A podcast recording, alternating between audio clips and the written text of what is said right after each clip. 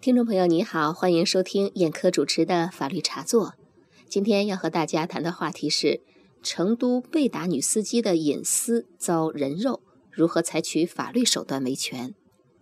首先，我们先简要回顾一下成都女司机被打事件的经过。五月三日下午，成都男司机张某认为女司机卢某驾车变道，阻碍了他正常行驶。于是将卢某逼停，并拖下车当街暴打。男司机张某的行为在网上受到了一致谴责，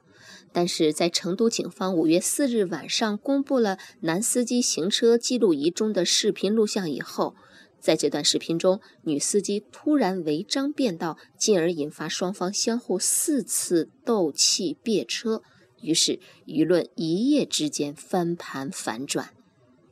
有人说，这样的女司机就该教训一下，打得好；有人说，打打让她长点记性也好，她活该。更可怕的是，成都被打女司机卢某的身份证、生活照等个人信息被网友公开，还有大量未经证实的车辆违章信息和开房记录等。对于资料的泄露，女司机卢某的父亲称已经报警，并会诉诸法律。很快，发布女司机个人信息的原帖在网上已被删除，一些在微博号召转发的内容也被删除了。我想追问的是，虽然女司机的别车行为不对，但是开房记录和违章有什么关系吗？因为一个人有错就可以这么理直气壮地爆人隐私吗？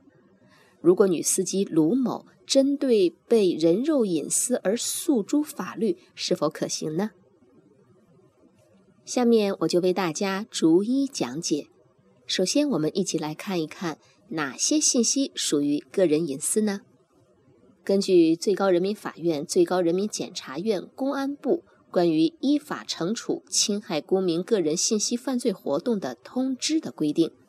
公民个人信息包括公民的姓名、年龄。有效证件号码、婚姻状况、工作单位、学历、履历、家庭住址、电话号码等能够识别公民个人身份或者涉及公民个人隐私的信息、数据资料等。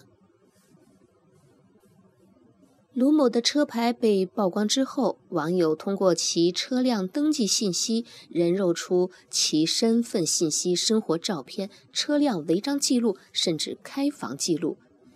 这些手机号、身份信息、生活照片、开房记录等，肯定属于隐私范围。网友随意公布或者传播，都构成了侵犯隐私权。但是，违章记录是否构成隐私，目前呢还有争议。好，刚才是给大家介绍了哪些信息属于个人隐私。接下来，我们再来看一看这些个人隐私信息是如何被人肉出来的呢？一般来说，责任主体有两种：一是掌握这些个人信息的国家机关或者金融、电信、交通、医疗等单位的工作人员，比如开房记录，正常情况下都是由公安机关自身或者是委托社会机构进行保存。有网友在披露卢某的车辆登记信息时，也承认是通过公安内部人士得到的信息。个人隐私被人肉的第二个途径，则是黑客通过网络技术进行窃取。但无论是哪一种情况，我们相信，只要公安机关认真侦查，应该都是能够查得到的。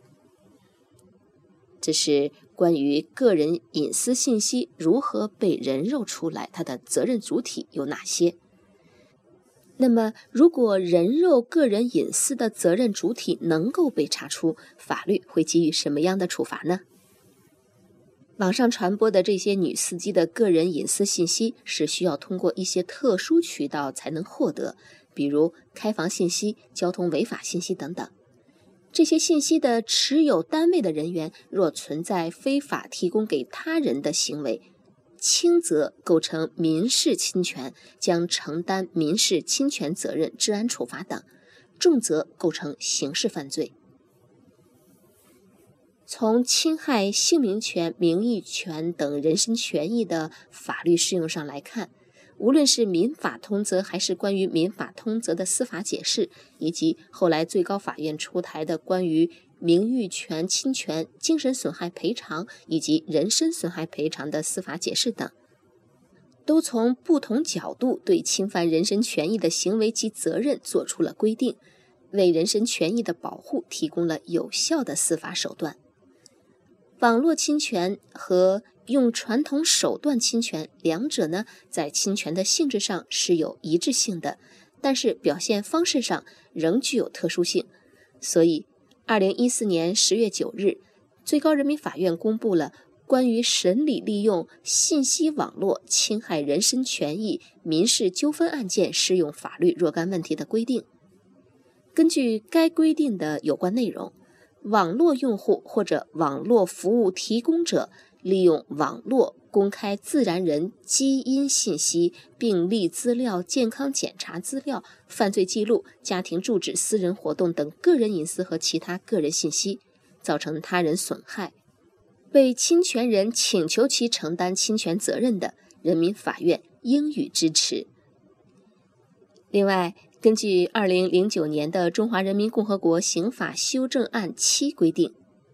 在刑法第二百五十三条又增加了两项新罪，分别是出售非法提供公民个人信息罪和非法获取公民个人信息罪。具体到女司机卢某被人肉事件，比如她的开房信息被公布了几十条，应该算是情节很严重。可以按照这一条进行处罚。最后，我还是想强调一下我的观点：法治社会、文明社会是不提倡以暴制暴的。纵然女司机开车违章在先，应该依法处理，该扣点扣点，该罚款罚款，这归交警管，而不是动辄挥舞拳头向一个手无寸铁的女人施暴。更不应该因为讨厌一个人的行为就不尊重他的个人合法隐私。要知道，法律若不能保护坏人的权利，好人的权利也很可能无法得到保障。好了，听众朋友，您现在收听的是燕科主持的法律茶座。今天和各位谈的话题是：成都被打女司机隐私遭人肉，如何采取法律手段维权？欢迎您关注我们的同名微信公众号“法律茶座”。今天的节目就到这里，再会。